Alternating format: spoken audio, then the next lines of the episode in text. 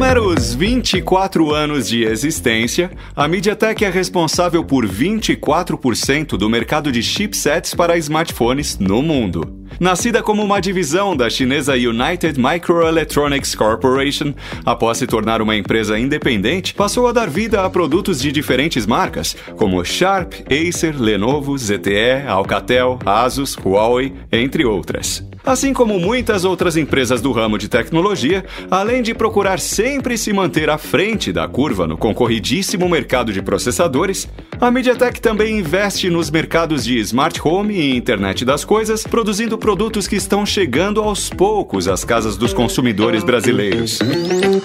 Neste Pixel Redondo, conversamos com Samir Vani, Country Manager da MediaTek. Vamos falar sobre a estratégia e a visão da empresa para o mercado, além de entender o que teremos de novidades tecnológicas que podem impactar os consumidores brasileiros.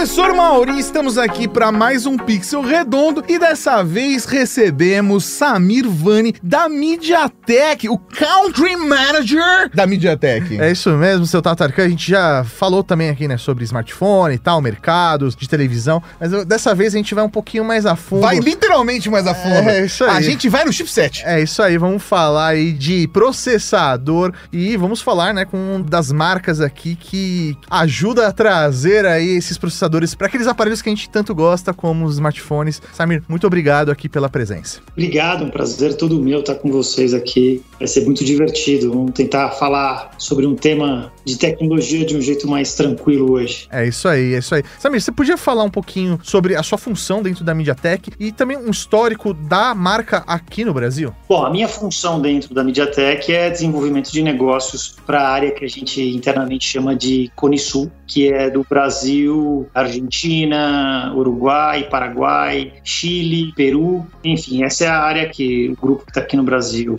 desenvolve, né, como mercado. E a história da MediaTek aqui no Brasil, ela é uma história que começou em 2008 e também com o mesmo foco, o foco de trabalhar em, em telefones celulares. Entrei na, na, empresa em 2015. 2015 e tá desde então aqui. Já entrou nessa mesma função, é isso? Sim, sim, sim. Na verdade, o que a gente vem fazendo nesse período é aumentar o número de áreas que nós cobrimos. Antigamente muito, muito forte, muito exclusivo dentro de smartphones e agora expandindo para outras áreas também. Legal. E hoje a MediaTek, ela fora é, tem um escritório aqui, né? Você representando ela, mas existe uma fábrica, existe produção de fato da MediaTek ou não? Aqui é uma área de negócios e aí tudo é direcionado para produção na China. A MediaTek, ela é uma empresa chamada Fabless. É uma empresa que desenha, né, projeta o semicondutor, projeta seus chips e manda para um terceiro ela produzir esses chips. Como a maioria hoje em dia de todas as marcas que você vê aí de processadores utilizam esse mesmo processo. Então, a ideia é que você consiga transferir a tua produção para empresas que trabalham só com isso e você ganhe escala. E aqui no Brasil, a ideia é trabalhar de uma maneira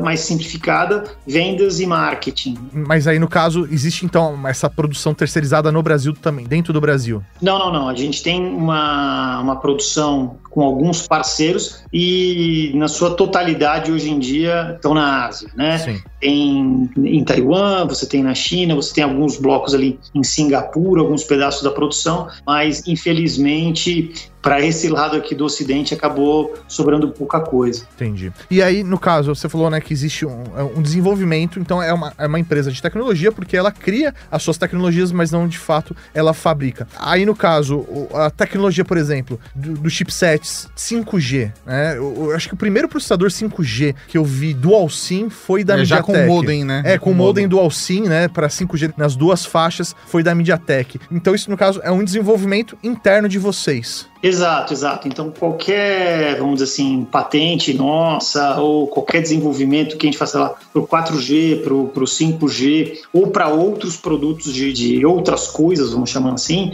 é desenhado, né, é projetado dentro de casa. Eu vou fazer uma, uma analogia aqui meio maluca, mas é o seguinte: imagina que você quer produzir uma camiseta escrito alguma coisa, escrito MediaTek. Você usa aquela projeto daquele silk screen, né? Vamos dizer assim, Sim. aquela telinha lá para passar. Então vamos dizer, aquilo seria o nosso projeto. E alguém vai lá e efetua essa passagem de tinta e fabrica a camiseta. Então, assim, de uma, uma analogia bastante maluca aqui, mas para vocês entenderem que todo desenho, todo o projeto fica dentro da nossa casa e somente a produção é que é terceirizada. Entendi. Mas aí, nesse caso, é, até para entender o modelo de negócio, tá, Samir? Por exemplo, eu sou um fabricante de smartphone, então o processo é o contrário, porque na minha cabeça, a MediaTek oferecia o processador já que ela fabricou, pensa lá, pensou pro mercado de 2021 ali. Então eu vou trabalhar com esse portfólio de processadores, por exemplo, de smartphone. Eu imaginei que vocês ofereceriam isso pro mercado de fabricantes de smartphone. A gente tá com tal chipset, tal chipset, tal é chipset. Ou eu, de repente, é isso, ou eu também posso chegar para você e falar assim: ó, oh, eu tenho esse projeto especial eu preciso de um processador que atenda essas necessidades. Você desenvolve para mim, então, ele? Os dois modelos são absolutamente verdadeiros.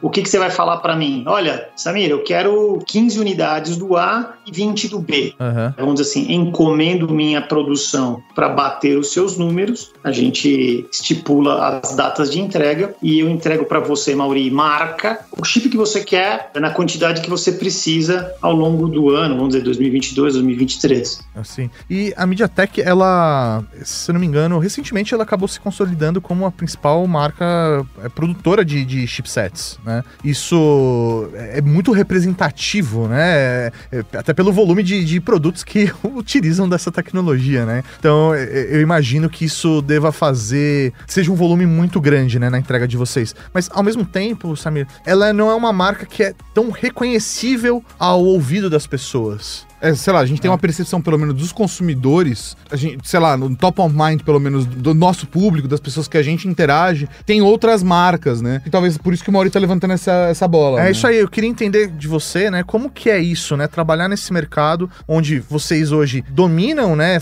Tem o um maior volume de produção aí em relação a, a chipsets, mas não necessariamente é uma marca reconhecida pelo público, ou um público que de repente fala, não, eu quero comprar essa televisão ou esse smartphone porque ele tem um processador da MediaTek, né? Como que é, é esse jogo aí para você? É uma empresa que a gente chama de B2B por natureza, né? Então, o nosso foco ele está em atender as marcas, os fabricantes de celulares, de TV, de roteadores, de internet das coisas. Então, o nosso primeiro foco é que esses decisores dentro dessas empresas entendam o, o, o valor, o poder dos produtos que nós fabricamos e façam essa escolha pela nossa marca, né? Então isso eu acho que é o primeiro ponto que é bastante importante. É o que você falou, é verdade, a gente conseguiu a liderança mundial no ano passado, foi confirmado agora é, em Q1, né, o primeiro trimestre desse ano, é, a MediaTek possui aí ao redor aí de 35% de participação mundial, um número bastante expressivo. Dentro da América Latina também já há alguns anos já tínhamos essa posição de liderança. Uh, a posição de liderança no Brasil ela acaba variando um pouco. Hoje acho que somos número dois, mas durante o ano passado fomos número um por vários trimestres. A briga é bastante acirrada, a competição é extrema, mas a empresa está sempre trabalhando para estar, tá, vamos dizer assim, na liderança desses mercados que nós atuamos. Como é que é muitas vezes você ser esse cara meio invisível, né, para o seguidor final? É engraçado, né, porque a gente fala para as pessoas, fala, olha, olha dentro da tua casa, provavelmente você vai ter aí uns 10 produtos que tem MediaTek dentro e você não tem a menor ideia. Então é muito possível que você tenha um chip Wi-Fi lá no seu roteador que seja MediaTek, que sua TV seja MediaTek, que eventualmente um tablet tenha é, MediaTek, que o seu Echo Dot tem um MediaTek e seu telefone eventualmente tem um MediaTek também. Então, para a gente é natural, mas pouco a pouco a empresa também vem trabalhando esse lado, vamos dizer assim, do marketing para mostrar um pouquinho mais de visibilidade para o consumidor final do que nós fazemos, do quanto a gente trabalha para trazer a tecnologia é, mais acessível para esses consumidores. O que, que, eu posso dizer? No fundo, é uma empresa de origem asiática, então a maneira que se vê o, o marketing na Ásia não é exatamente aquela maneira mais agressiva que é trabalhada por empresas ocidentais, mas cada um tem o seu benefício e, e é assim que a gente trabalha. E Samir, me diga uma coisa, você consegue passar para a gente uma ideia, pelo menos, de quantos por cento dos chipsets que vocês fabricam está indo para celulares e quanto está indo para outros mercados, como você falou, por exemplo, ah, o Echo Dot ou uma televisão ou todos os outros dispositivos inteligentes? O que eu posso te falar é o seguinte: dentro da MediaTek, mais ou menos um terço do, do nosso faturamento vem da área de celulares. Então, talvez isso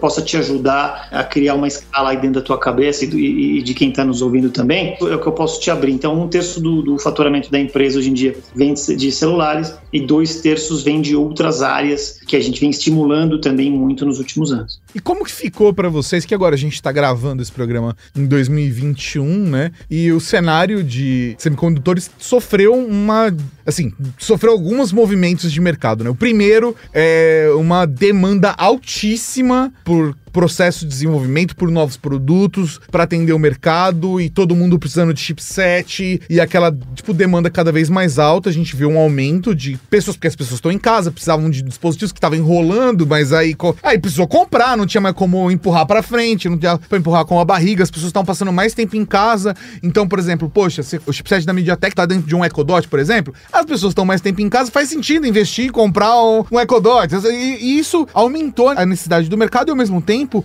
a gente tá num momento de pandemia, né? Principalmente a partir aí do começo de 2020, de fato, onde deu uma chacoalhada, né? A partir de janeiro de 2020, a gente já sofreu um impacto na linha de produção, janeiro, fevereiro, pelo que a gente sabe, pelo menos, do mercado. Como que foi para vocês esse processo? Porque também tem os profissionais que estavam trabalhando ali na linha de montagem e como vocês ainda trabalham com empresas terceiras para fazer montagem, os ministérios de saúde, os OMS falando fica em casa e, o, e o mercado falando manda chipset.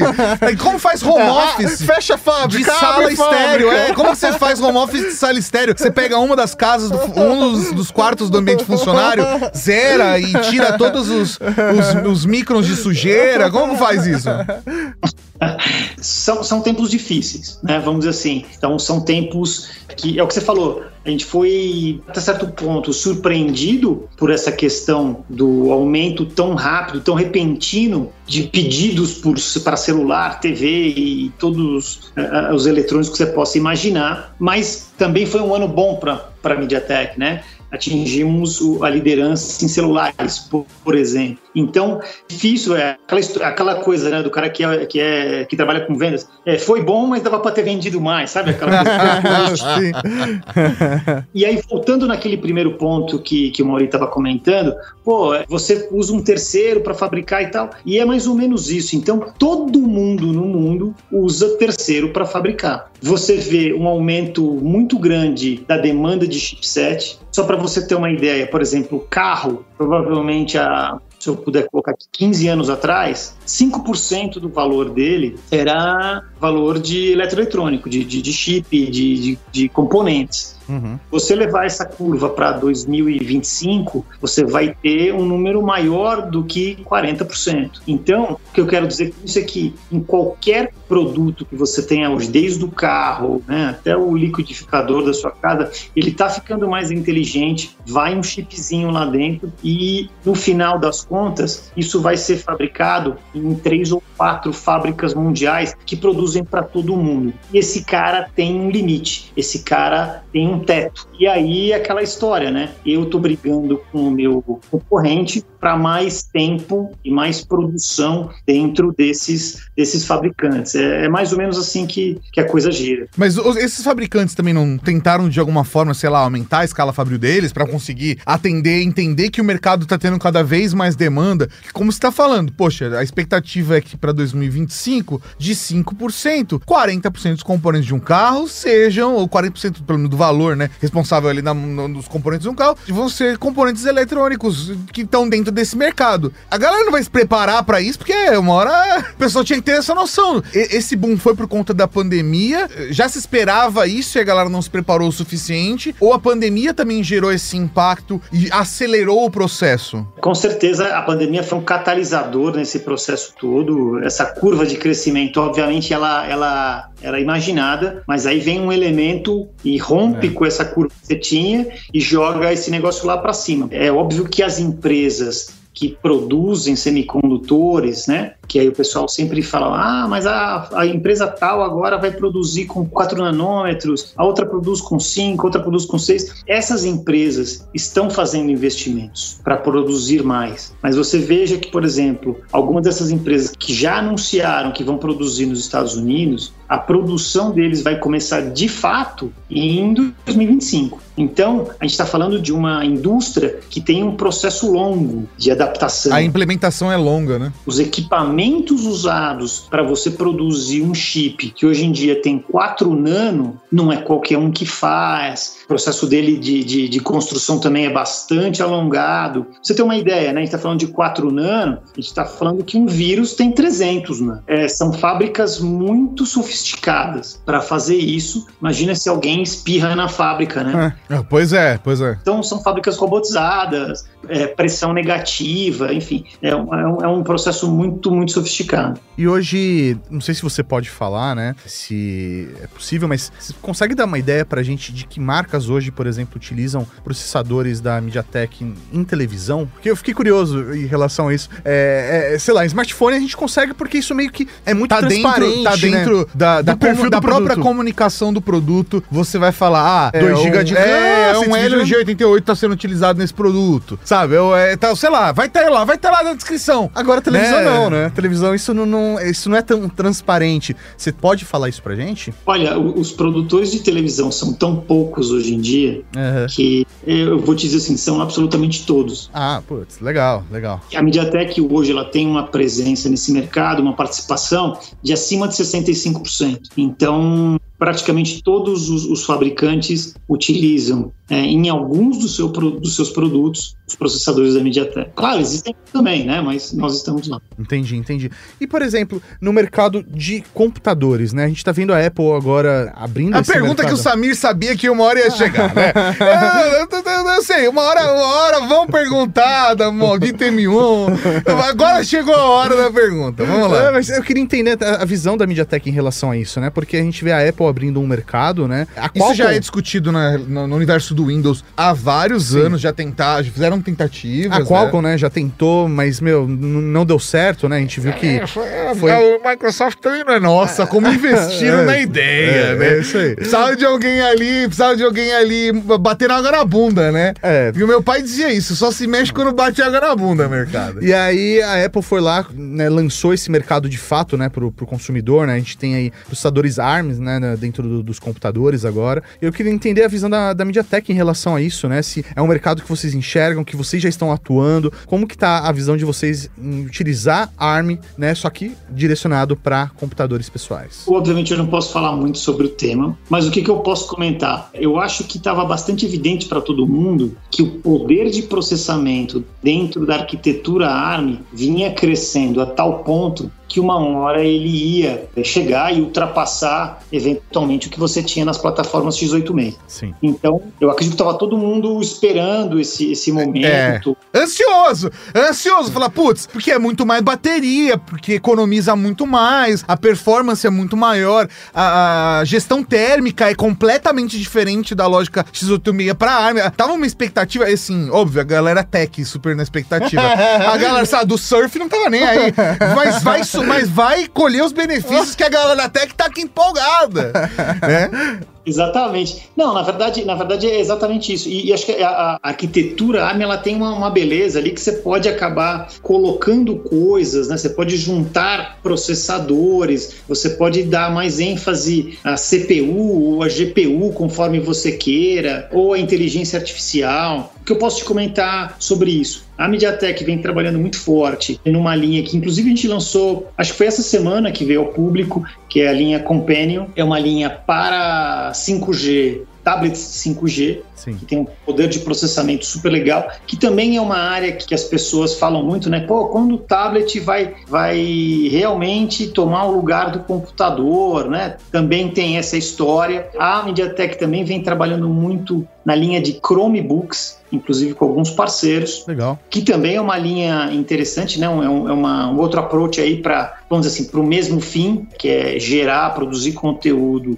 num- numa forma ali de, de notebook. Mas tentando responder a tua pergunta aqui, estamos muito atentos a esse, essa- a esse movimento. Quer dizer, do meu ponto de vista pessoal, foi muito legal que a Apple deu esse esse passo e agora fica evidente para todo mundo que é possível, que é possível e que, mas que tem alguns desafios, né? Então você trabalhar a comunidade de desenvolvedores para que as pessoas façam um programa ali que funcione nessa nova lógica, nessa nova arquitetura. Isso tudo é muito importante. Se você falha num desses pontos, mesmo que você tenha, do ponto de vista de hardware, uma, uma, uma proposta super bacana, ela acaba não funcionando. Então, você tem que estar atento a vários detalhes. Não, bem legal, bem legal mesmo. Aproveitando esse ensejo, existe algum Chromebook no Brasil que esteja utilizando já esse, esse chipset da MediaTek? Porque como Chromebook não é um produto que se vê muito por aqui, né? Normalmente é muito mais direcionado para público ed- educacional, é comprado pelo governo, às vezes são grandes organizações que compram, né? Pro consumidor final é muito mais difícil de ver. É muito curioso isso, porque lá fora vê-se um movimento muito grande, principalmente focado na galera estudante e tudo mais, mais disponível para o consumidor final. E aqui no Brasil eu vejo isso distanciando, assim. Existe de algum, algum desses produtos que eu não saiba? Você me pegou. Eu não sei, eu não sei agora se esses produtos não estão chegando, já estão no Brasil ou não. Eu, até posso depois mandar essa informação para vocês.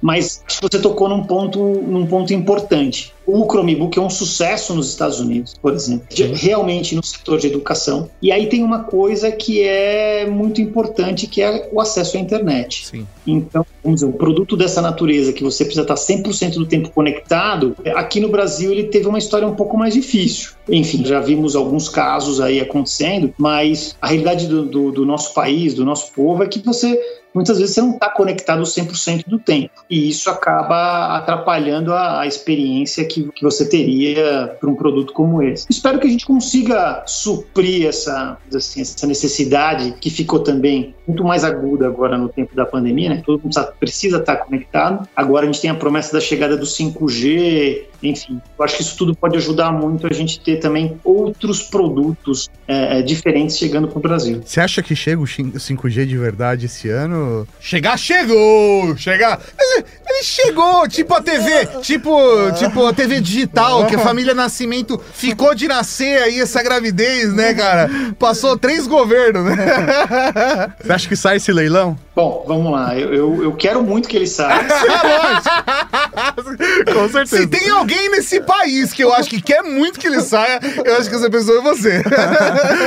Com certeza. Mas o que tudo indica sairá no segundo semestre, né? Então, estamos assim, torcendo aqui para que saia tudo bem no, no segundo semestre. Porque eu acho que vai ser muito legal para o consumidor. Quando o consumidor tiver acesso ao 5G, conseguir poder ter a experiência de uma grande velocidade, de tempos de, de conexão muito pequenos, a experiência é muito positiva e acho que pode ajudar muito, tanto do ponto de vista do cara que está querendo simplesmente jogar um jogo ou gerar negócio, é, né, aumentar o nosso PIB. Acho que isso é muito importante. Mas a MediaTek, ela, ela tem tecnologia, você está pensando né, no desenvolvimento do 5G, porque, sei lá, o smartphone vai utilizar um processador da MediaTek, que vai ter a tecnologia 5G, ou a MediaTek tem, hoje, oferece produtos, né, componentes para antena 5G também. Para as telecoms, né? É, isso, vocês atendem também esse, esse mercado? É, nós atendemos esse mercado também, mas num modelo muito diferente do que é o mercado de smartphone. Então, no mercado de smartphone, a gente tem, um, vamos dizer assim, um chip de prateleira. Sim. Então, é o que você falou lá, tem o G80, o G tal, o Dimensity 1200. Para um mercado como esse, é, vamos dizer assim, de infraestrutura ou qualquer coisa assim, aí são chips dedicados. Então, aquela história da que a gente falou lá no começo de customizar um produto exatamente como quer o fabricante. Sim. E aí, por exemplo, numa situação, fazendo um paralelo até para entender, né, como é, se, isso, se isso reflete, por exemplo, na MediaTek, né? A Huawei teve um problema muito sério com com o governo americano, né, de sanções e principalmente ainda ligado a, a telecomunicações, né, 5G e tudo mais. Esse tipo de postura do governo americano, ele resvala, ele, ele reflete no mercado da MediaTek de alguma maneira? A MediaTek, ela, ela tá situada em Taiwan. Tá, então, que já é mais amiguinha do, Ah, do- do- é dos Estados Taiwan, Unidos. Taiwan. É, é, não vamos entrar numa questão diplomática. Mas é Taiwan. É, então, Taiwan, ela, ela é uma ilha que tem relações muito próximas aos Estados Unidos. Então, até o momento não existiu nenhum, nenhum problema em relação a isso. E, e é engraçado, né? Porque para nós aqui, vamos dizer assim, ocidentais, da mesma maneira que um taiwanês não entende o que é Brasil e Argentina, Sim. nós também não entendemos muito bem essa diferença entre Coreia, China, Japão, Taiwan, né? Para a gente é tudo muito próximo, né? Enfim, eu mesmo já cometi algumas gafes quando entrei na empresa, mas o fato é, para eles são, são diferenças brutais Sim. e mais do que para a gente aqui, porque a história lá é milenar, né? Sim. então É, não tem é. muita história para contar, né? Lá para trás. E desde a década de 50, de 1950, na verdade é um assunto, como é que eu posso dizer, controverso você estar em Taiwan lá, passeando no, no- passeando pelas ruas de Taipei e levantar uma questão política sobre mainland. É muito complexo, assim como se você for para mainland, né, para para China e perguntar sobre Taiwan, gera complicações. Só faça isso em águas internacionais. Foi que eu fiz. Tantas vezes que eu conversei, tanto com, com a galera de Taiwan quanto com a galera da China, sobre esse assunto, eu fiz em águas internacionais para não ter dor de cabeça. Fica a dica. E se alguém tiver a oportunidade de ir pra Taiwan, vá, porque é realmente muito legal lá. É- Nossa, e vá no Sintran Mall. É Nossa, um shopping que- fantástico. Nossa, recomendo pra todos. É, é perder surtar, né? É, o paraíso é. dos geeks, É, né? O Sintran Mall e o Guangzhou que fica do lado ali, que é uma delícia. E se você for pra Taiwan, mande uma mensagem no meu Instagram, arroba Tatarkan, que eu vou te dar Fazer uma recomenda- encomenda. Eu vou fazer só uma encomenda, mas eu vou fazer uma recomenda, porque a memória lá é muito barata. Mas eu vou fazer recomendações do melhor restaurante, pelo menos espero que esteja aberto ainda, mesmo pós-pandemia. porque Taiwan teve um processo diferente do Brasil. O melhor restaurante de churrasco, curiosamente coreano, que eu já comi na minha vida. Fica em Taiwan, fica em Taipei ali. Ó, ó, É bom, é bom. é, é bom e tem Häagen-Dazs à vontade. É, aproveitando, mudando de assunto completamente, né? Porque falar, Vou pegar esse daí para usar depois da pandemia. É isso aí. Pode perguntar, pode perguntar. Eu adoro Taipei. É, é assim, é um lugar que eu gosto muito de. ir. Na verdade, eu tô triste porque eu, eu peguei aquele visto business que você tem vários anos pra poder ir e voltar quantas vezes quiser, né? Porque tem aquele visto único, né? Pá, visto único, visto único, Computex, essas coisas. E aí eu falei, não, dessa vez, cara, tô indo tanto, vou pegar um visto longo. Pandemia. eu fui em setembro e aí pandemia depois, então. Aí meu visto tá vencendo já. Sacanagem. Mas eu te dou a completa recomendação, é fantástico. A minha única dica para quem vai no shopping é assim: deixa o cartão de crédito no hotel. Nossa. 70% dos meus gastos em Taipei foram no Central Mall. É complicado, é complicado. É, é bem complicado. Mudando completamente de assunto, Samir, eu queria entender um pouco da divisão do- dos produtos de vocês, né? Olhando para pro celular, tá? A percepção que eu tenho é que a maior parte deles, pelo menos, estão distribuídos entre celulares. Assim como todo mercado, né? De entrada e intermediários, eles representam a base da pirâmide, né? E os topo de linha representam a ponta da pirâmide. É óbvio que existem marcas e marcas que trabalham com produtos específicos e tem marcas que se segmentam mais acima, marca mais abaixo, sei lá, por exemplo, a Samsung é uma marca completamente horizontal. Ele vai ter desde o celular de entrada até o flagship do flagship dobrável que faz café. E, e é uma marca que tem esse como estratégia de, de desenvolvimento no caso dos celulares, né? A Apple, ela não lança celulares intermediários. A Apple mantém o celular deles quatro anos a linha, mas eles não têm celulares intermediários. É um celular antigo, topo de linha. Marcas e marcas trabalham com essas estratégias. E tem muitas marcas que trabalham, por exemplo, só com entrada, só com intermediário. E isso é normal no o mercado. caso da Asus que só resolveu trabalhar com A, topo de a linha. Asus abriu, agora foi só no topo de linha nos últimos anos. Como que fica para vocês essa relação e como que vocês entendem cada um desses cenários, né? Do chipset, porque eu imagino que até de pesquisa e desenvolvimento isso impacta bastante no custo. O custo de um chipset que tenha um modem dual SIM 5G 5G é muito maior do que um, chipset que tem um dual SIM 3G 3G, 4G 4G e que vai entregar ali o básico pra galera só mandar mensagem, navegar na internet. Com, como que vocês enxergam essa divisão, pelo menos, se, você puder passar de alguma forma uma referência pra gente poder entender melhor o mercado do lado de vocês? O que eu acho que é legal ressaltar aqui é o seguinte: a MediaTek ela sempre prezou por uma coisa que eu acho que é muito importante. Eu vejo isso do, como como Samir agora como pessoa, uma coisa muito bacana, que é a democratização ao acesso à tecnologia. Então, uma empresa que sempre prezou por entender que no mundo de 7 bilhões e meio ou alguma coisa assim que nós estamos vivendo, 5 bilhões tem sérias dificuldades em acessar a tecnologia. Então, a nossa a nossa visão sempre foi construir chips para que a gente pudesse levar o máximo de tecnologia a preços muito competitivos. E há alguns anos a empresa já vem falando muito sobre isso que é a questão da categoria super premium. Então, qual é a, a, visão da empresa? Hoje em dia, você tem smartphones aí que podem chegar o que a 1.500 dólares, talvez mais. Se a gente pegar do real para dólar, sai mais caro ainda. você pegar alguns o flagship no Brasil e converter ele em dólar, é, sai mais. Reais, aí. É isso aí. É, então, eu, eu tô falando, vou dizer, com base num preço. No preço, for... entre aspas, global americano, sim. É, é, e sem imposto lá também. Vai, sei lá, vamos, vamos, pegar um telefone de 1.500 dólares. Hoje em dia, você consegue ter aparelhos muito, muito, muito próximo a esses, esses super flagships com um custo três vezes menor. Então, a empresa entendeu que essa diferenciação não fazia sentido alguns anos atrás que valeria a pena. Como o mercado ele, ele tem um formato assim, como se fosse uma, uma vela, né, uma, uma chama, então aqui em cima ele é muito pequeno e aqui ele já começa a ficar muito grande e aqui é onde entra o super premium, que valeria muito a pena atacar esse segmento de um tipo de consumidor que ele quer processamento, ele quer resposta, ele quer performance, mas ele não quer gastar 1.500 dólares. Ele quer ter, vamos dizer assim, ele quer gastar 500 dólares e ter 90% do benefício que tem o flagship. E isso é possível.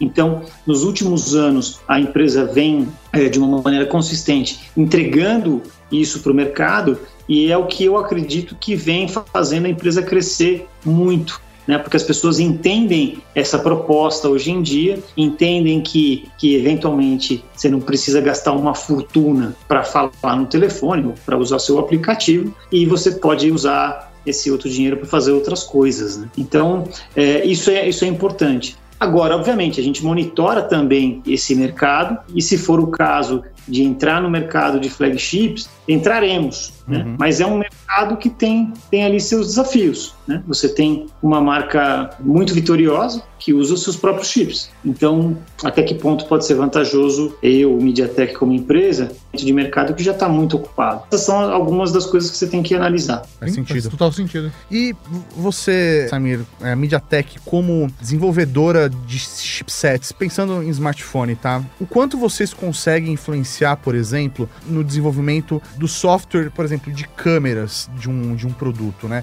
O quanto vocês conseguem influenciar na, no resultado final de uma foto quando ela é, é, tirada de fato? Porque tem lá o sensor que é importante, a lente que está sendo usada, o software que vai fazer o processamento. É isso aí, o sistema operacional tem ali seu trabalho, mas você como desenvolvedora do processador, porque tudo passa ali pelo processador, né? Quanto isso, o seu trabalho ali pode influenciar, por exemplo, na qualidade de uma foto? É, eu estou usando a foto como exemplo porque a gente tem um, um resultado comparativo real, né? Eu posso tirar foto com diversos aparelhos, com diversos tipos de processador, e aí ter o resultado ali para fazer o comparativo, né? Mas o quanto vocês conseguem influenciar? Existe um desenvolvimento para que, de repente, o seu processador consiga fazer um melhor uso do conjunto de câmeras, por exemplo? É bem legal a tua pergunta, porque assim, é uma orquestra, né? Então, você, para ter uma imagem boa, você precisa de uma boa lente, você precisa de um sensor Sim. e cada vez a gente vê isso melhorando mais e mais nos aparelhos. Você precisa depois lá na ponta de um bom processador. A minha visão em relação a isso é bastante simples. Se você vê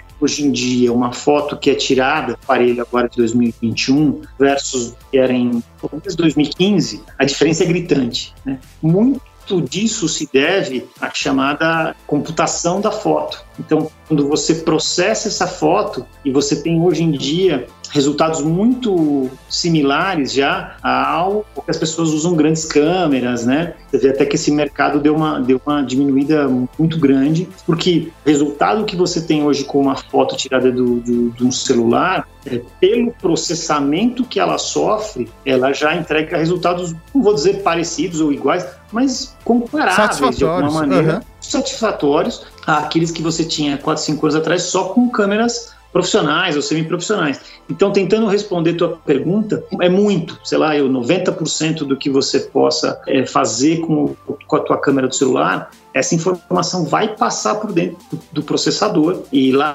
dentro você precisa ter uma série de algoritmos para tratar essa imagem para depois você ter um resultado satisfatório. Então, eu não saberia te trazer um número, mas. Então, existe esse desenvolvimento, por exemplo, dentro da MediaTek, ou não? Isso vem do parceiro que compra e vocês trabalham em conjunto, ou desde a base da criação daquele processador já é trabalhado isso para que esse processamento já chegue no, no, no fabricante final ali, já com isso afinado? Ele, ele, ele sai desde o do nascimento do processador, ele já é concebido para você ter um, um, bom processador de imagens. Uhum. Você consegue trabalhar isso desde a origem desse projeto e é o que você consegue ao longo do projeto é, eventualmente usar algoritmos de empresas especializadas nesse processo que vão te dar, por exemplo, um night shot especial. Sim. E você coloca isso dentro da sua solução. Ou você, você, eu digo, MediaTek, está trabalhando e vem uma marca dessas que você citou e fala, não, eu, eu desenvolvi um, um, algoritmo espetacular. Você coloca ele dentro do teu chip e aí então é um trabalho que é feito a quatro mãos para você levar isso lá para dentro e entregar essa, essa solução para o consumidor final. Entendi, faz sentido. E aí dentro, por exemplo, ainda dentro desse aspecto, tá, de é, o, o, quanto vocês conseguem influenciar né, na questão do, do, smartphone final, né? Um ponto que sempre pega, por exemplo, para o consumidor, não sei se isso fora do Brasil também, tá, mas no Brasil isso, não sei se é por culpa da mídia, se é culpa do Google, se é culpa da Apple, mas a questão dos Androids tem sempre tem que ter na, na versão final, né? Ah, a minha versão do Android tem que ser a mais atualizada, né? Isso é, virou algo que é, é uma busca constante do consumidor brasileiro, pelo menos aquele apaixonado por tecnologia, de que o, a, o celular dele tem que sempre ter a última versão. O quanto a MediaTek, por exemplo, influencia numa possível atualização de sistema operacional de um aparelho que saiu, sei lá, hoje com Android 10 e aí saiu o 11, né? E eu tô hoje com o meu aparelho que eu comprei com Android 10, eu tô com um produto da MediaTek, saiu 11. Isso eu entendo que existe a responsabilidade do fabricante, né, como um todo ali, que é responsável pelo produto como um todo, mas a MediaTek ela tem que preparar o seu chipset para rodar aquela nova versão do sistema operacional. O quanto isso é, por exemplo, uma prioridade para vocês e o quanto isso realmente de fato impacta na atualização do fabricante na hora de liberar uma nova versão do sistema operacional ou não para o seu cliente. Porque normalmente eles falam, ah, não, porque a experiência de uso do usuário, então eu não vou atualizar. Mas o coração é processador, né? Então, e aí, MediaTek, dá para atualizar ou não dá, né? Essa é a questão. A resposta é quase sempre dá para atualizar, mas não é 100%. E é por isso que você não tem, sei lá, um telefone que você comprou em 2014 atualizando até hoje. Essas novas atualizações da, do Android, elas vão requerendo cada vez mais processamento, mais coisas novas, e aí em um momento determinado, aquele teu processador mais antigo já não tem esse, esse conjunto de funcionalidades que são necessárias para funcionar o um novo Android. Em casos normais, como funciona isso? Obviamente, a, a, a MediaTek trabalha muito próximo ao Google, então, ao longo do desenvolvimento deles, nós também vamos testando essa nova versão, vamos dizer assim, N mais um aí, do, do Android, e aí com isso, quando eles fecham lá, ah, liberei a 11, liberei a 12, liberei a 17, sei lá, eu, eu do meu lado aqui, trabalho mais um pouco, finalizo todo o processo e libero para o fabricante olha, o chip tal está pronto, o chip B está pronto, o chip C está pronto. Entendi. A partir desse momento, cada fabricante ele tem a sua estratégia. Sim. Certo? Então, ele vai atualizar ou não, e ele vai ter um tempo ali de, de atualização conforme seus projetos, conforme a sua estratégia comercial. Muitos deles mudam muito a interface de usuário, isso demora mais tempo para você depois colocar uma nova versão rodando. Então, todos esses fatores têm que ser levados em consideração, mas eu vejo que esse processo de atualização do Android melhorou demais nos últimos 4, 5 anos. Assim, foi uma coisa que está rodando hoje, no meu entender, super bem. Sim. E aí, no caso, existe alguma regra, por exemplo, sei lá, por exemplo, a Samsung falar, ah, eu vou atualizar para Androids por três gerações, por exemplo. Dentro da estratégia da MediaTek, existe uma lógica dessa? Ó, por exemplo, esse chip que nós estamos criando hoje, ele tem condição de ser atualizável, sei lá, por duas, três gerações de Android. Vocês têm esse olhar ou isso não, não passa na hora do desenvolvimento daquele produto? Não, a nossa ideia é sim sempre ter um processador que ele possa ser atualizável o maior número de vezes possível. Legal. E aí vai naquela questão que a gente mencionou lá atrás. Chega um determinado momento que fala, pô, eu preciso que cara aqui tenha 12 processadores aqui dentro. Fala, pô, mas esse aqui só tem 8, então não dá. É, obviamente eu tô, tô dando um exemplo meio fora, mas só para ilustrar que chega um determinado momento você não tem a capacidade ali, e aí você fala, olha, sinto muito, eu vou até aqui. Obviamente vai ter um chip depois desse para ocupar o mesmo espaço de mercado, que esse sim vai ter essa, esse suporte a essa nova versão. É até legal ouvir isso de você, Samir, porque a gente recebe, acho que uma das, a maioria das perguntas que a gente recebe é sobre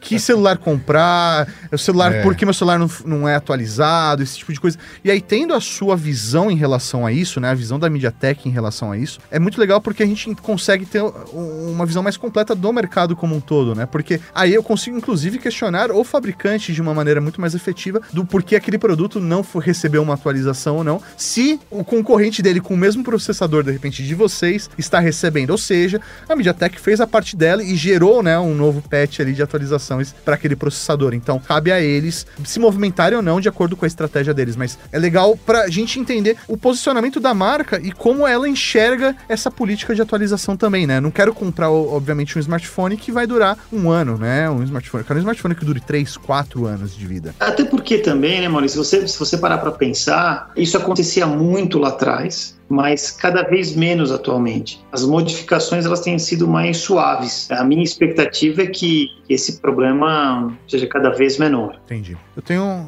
uma última pergunta, se você... Eu, eu, eu vou mudar um pouco de assunto, se você quiser... Eu, eu ia em smartphone ainda. É, então, na verdade, eu vou falar sobre smartphone, mas eu vou, eu vou dar uma filosofada aqui, porque quando a gente tava falando lá atrás do, dos Chromebooks e tal, é, a gente falou um pouco num assunto que eu acho que bate em educação tecnológica, que é uma deficiência nossa, da, da, da, realidade brasileira, né? Mas eu vejo também que a gente tá num cenário, como é que eu posso dizer, não tão ruim, porque a gente teve um aumento de lares com acesso à internet e para eles terem acesso à internet precisam ter dispositivos acessando a internet. Hoje a gente tem mais de 82% dos lares brasileiros com internet, de acordo com a Agência Brasil. Uhum. Inclusive, dentro desses lares, 99 cento dos acessos, né? É, na maioria dos casos, né? 99,5% dos casos, onde as pessoas mais usam é no celular. Sim. Porque cada um hoje tá com o seu próprio dispositivo. A sua telinha ali, né? né? A sua própria telinha. A gente tá falando de uma realidade brasileira aonde tem mais gente com acesso à internet do que com acesso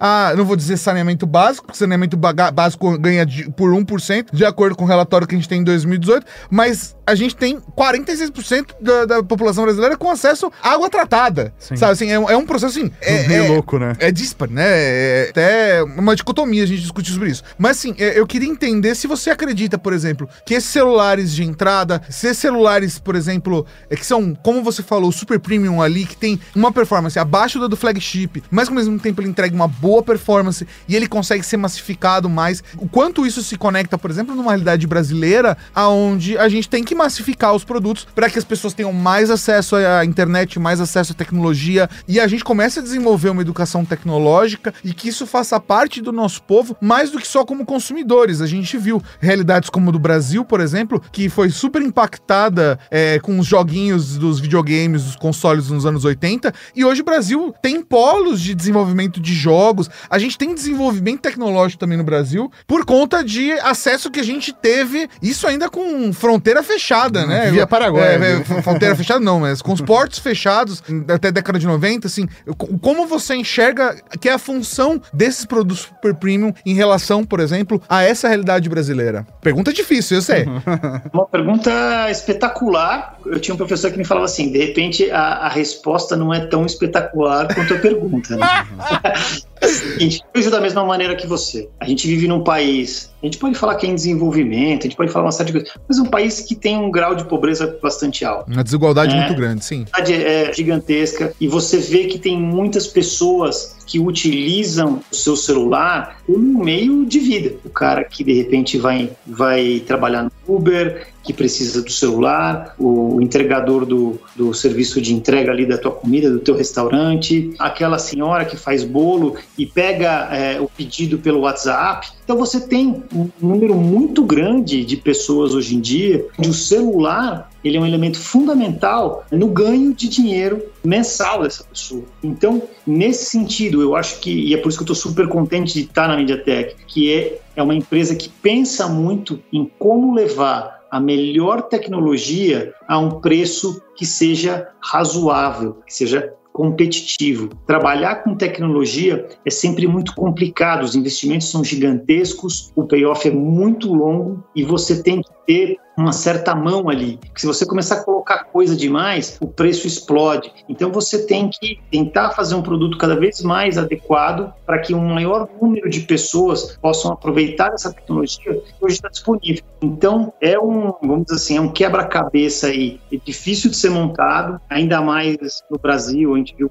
dólar explodir. Você tem também o lado dos fabricantes, que obviamente é mais próximo, mas existe sim um desejo muito grande desses fabricantes todos em não subir o preço dos aparelhos sim. à medida que eles vêm crescendo mundialmente e está todo mundo trabalhando para que, que isso aconteça, né? Então, é, eu vejo muito bons olhos o que, que a indústria vem fazendo e eu acho que o caminho é esse, tentar levar cada vez mais para um número maior de pessoas do que é possível entregar. Eu achei fantástico, cara. É muito bacana mesmo. Isso que eu quero que a galera tenha consciência disso, que o, que o mercado tenha cada vez mais consciência disso, porque a gente pode fazer uma transformação fantástica no nosso país. A gente acredita muito que o nosso trabalho está muito associado à educação tecnológica, mais do que, sei lá, incentiva. Tem gente que enxerga, óbvio, que a gente tá aqui incentivando o consumo, quando a gente tá falando de tecnologia, dando dica, mas na, na minha cabeça a gente tá ajudando a pessoa a pegar. Porque às vezes a pessoa manda uma mensagem pra mim e fala assim: eu tenho 300 reais, como é que eu vou comprar um celular? E a gente vai tentar tirar o melhor celular possível desses 300 reais, sabe? A gente acredita muito nessa missão, né, que a gente tem. E óbvio, não só com isso, mas os conteúdos que a gente faz em podcast e tal, que aí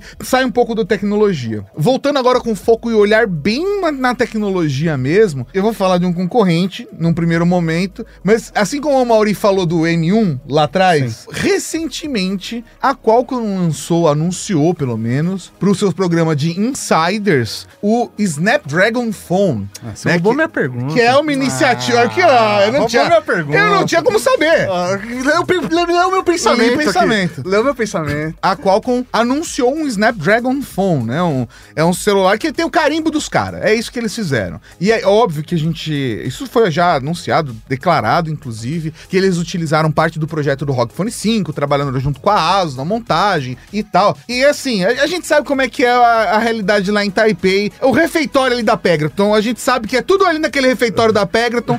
é, é, toma cuidado só para não, não pegar a sopa com a colher errada.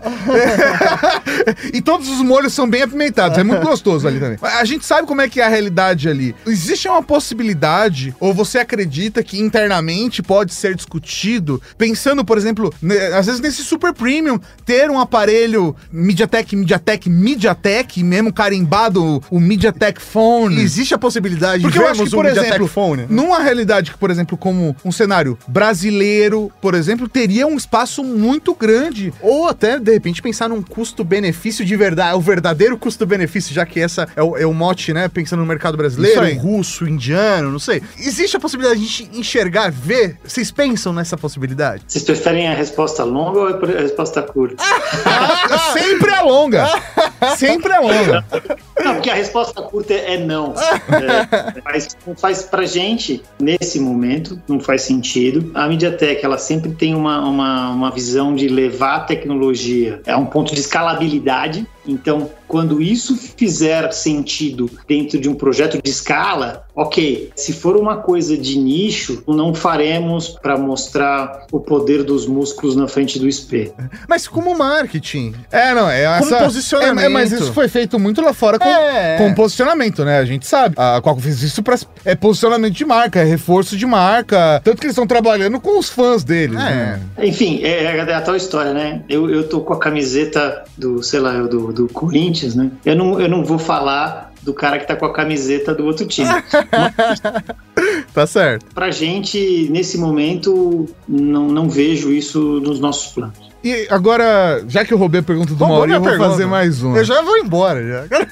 A gente tá vendo um crescimento muito grande de produção nacional de IoT, né? A gente tem, óbvio, muitos produtos que são importados, às vezes empresas, inclusive, que compram soluções white label lá fora, que fazem uma- um ajuste tanto de software, quanto às vezes alguns pequenos ajustes de hardware, ou só imprimem a marca e tal. Mas a gente tem empresas que estão começando a desenvolver mesmo de fato soluções de IoT aqui no Brasil, e essas empresas precisam comprar chipset. Vocês têm alguma coisa que cê, uma solução pensada na realidade brasileira, principalmente porque bate em custo, né? É a diferença de você comprar uma, sei lá, uma Philips Hue e comprar um Sonoff Mini. Os dois dá pra pagar e acender a luz, né? Tá, tem, um, tem mais função em um do que no outro, tem não sei o que lá no lugar. Sim, mas se você quiser acender e apagar a luz, os dois fazem a mesma coisa, do mesmo jeito. Como que vocês es- estão penetrando nesse mercado e que se você vê possibilidades legais de trabalhar aqui no Brasil com crescimentos de empresas como Positivo, Intelbras, Multilaser. Estamos conversando com elas todas, todas essas marcas que você mencionou. Temos sim uma área de IoT bem legal dentro da empresa.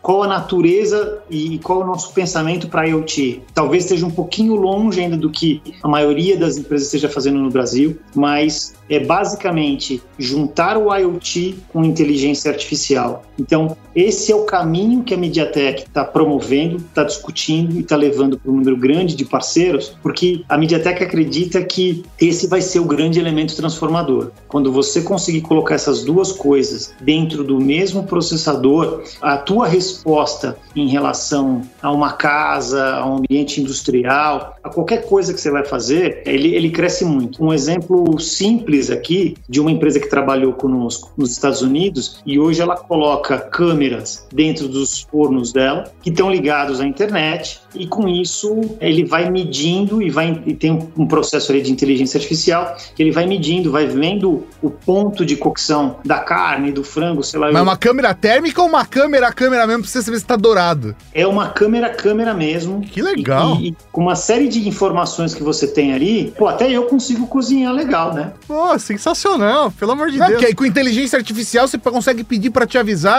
não do tipo toque um alarme, porque hoje em dia eu faço o quê? Eu chego pro assistente de voz e falo, toca um alarme em 20 minutos. Aí eu vou pro sofá ficar jogando videogame, dá 20 minutos e eu vou lá ver se tá bom, né?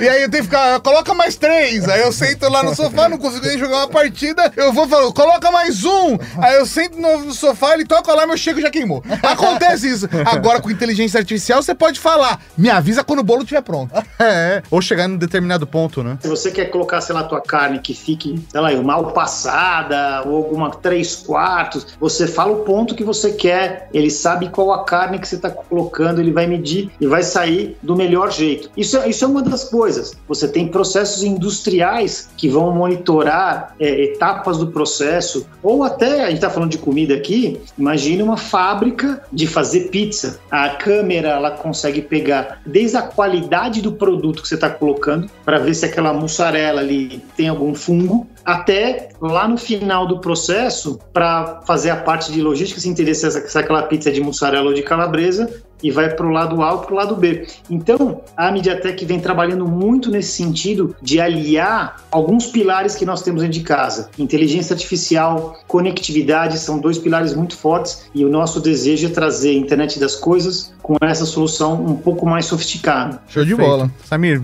que delícia de bate-papo, de verdade, cara. cara. Obrigado pelo seu tempo. Eu sinto que eu poderia ficar aqui mais cinco horas conversando sobre, sobre tudo isso. A gente deixa para um outro dia. Pô, ah, vai, a gente pode fazer outro bate-papo só para falar é, de Wi-Fi. Wi-Fi 6Z só já. 6 e 6Z já é um papo. Né? O 7 é o segundo. É o terceiro papo. Não, maravilhoso. Obrigado aí pela sua presença, por compartilhar aí seu conhecimento. Espero que a Media Tech tenha muito sucesso no mundo, mas principalmente aqui no Brasil para a gente colher também um pouco desses resultados. Obrigado, eu fico muito feliz de bater um papo com você, foi super divertido. Acho que a gente conseguiu falar um pouco de tecnologia sem ser aquele papo chato, pesado. É né? isso aí. É, se precisarem de alguma coisa, eu tô aqui à disposição de vocês. Ah, cara, com certeza. Com certeza a gente chamar, Samir. Se prepara.